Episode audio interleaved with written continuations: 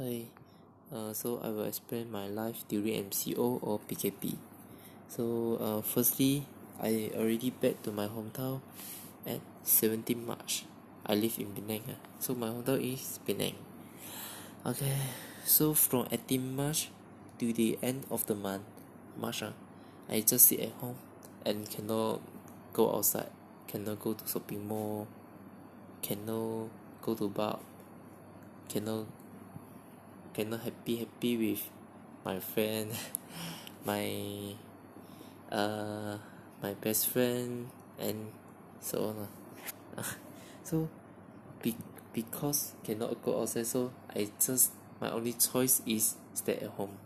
So everyday I just eat sleep playing phone and see my mom face. Okay so everyday repeat the the same activities !aiyo! so I feel boring so I wake up in early morning then take a shower then take a breakfast and then playing phone mobile game and then lunch and then playing phone again playing mobile game uh mobile mobile legend ah so play play play until almost seven P_M so at seven P_M I continue my dinner. So after the dinner I will watch the television and gossip with my family ah. Especially my mom because I love it I love her I really love love love. Okay?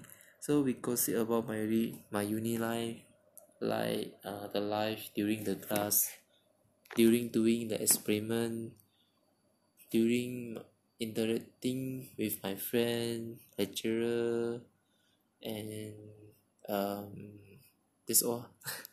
So also gossip her my mom was uh her wonderful life. And so on lah so all of this is just for relaxation lah to reduce the boring ah. So um everyday so uh all of this is repeat repeat repeat repeat again repeat again until the end of the month march ah. So after that on one april two thousand twenty I start my part time job. Part time job at K_F_C simpang empat penang. So I become a cashier here.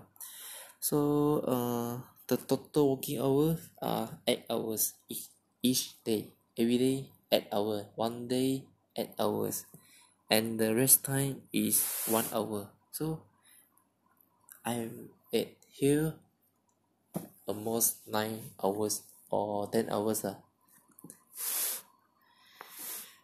Uh so be I'm working I work uh I work here uh mostly at the period of closing ah.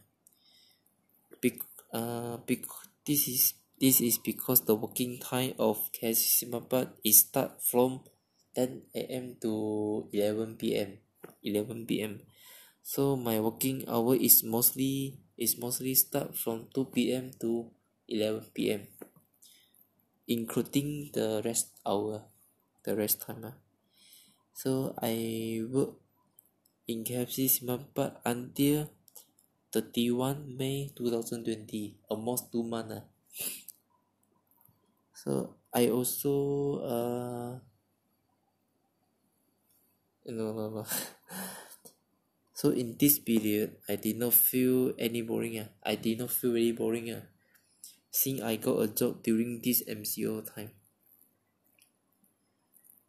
But uh I feel very tired lah since everyday I back to home in the midnight uh working in the period of closing ah so uh that's all. I think I think this is my life during this M_C_O time. So uh thank you to listen to this. Okay sorry ah feel very cemas okay um thank you